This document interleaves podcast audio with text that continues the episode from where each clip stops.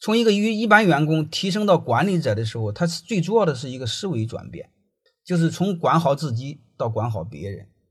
但是永远还要知道，管好自己难，管好别人容易，还是要先管好自己。这是第一点。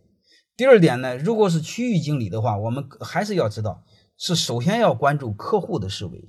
我们一旦当领导的时候，客户的思维是谁呢？你有两个，一个是真正的公司的客户，还有一个就是你的员工。你别站在你的立场上，你站在他的立场上。但是这个说起来简单，做起来是最难的，好吧？我们永远要关注换一个思维。你只要把这个思维换过来，就非常容易。特别是你们做技术的人在做管理，最难最难的就是从技术思维到客户思维。其实只要把这个做好，相对就简单一点。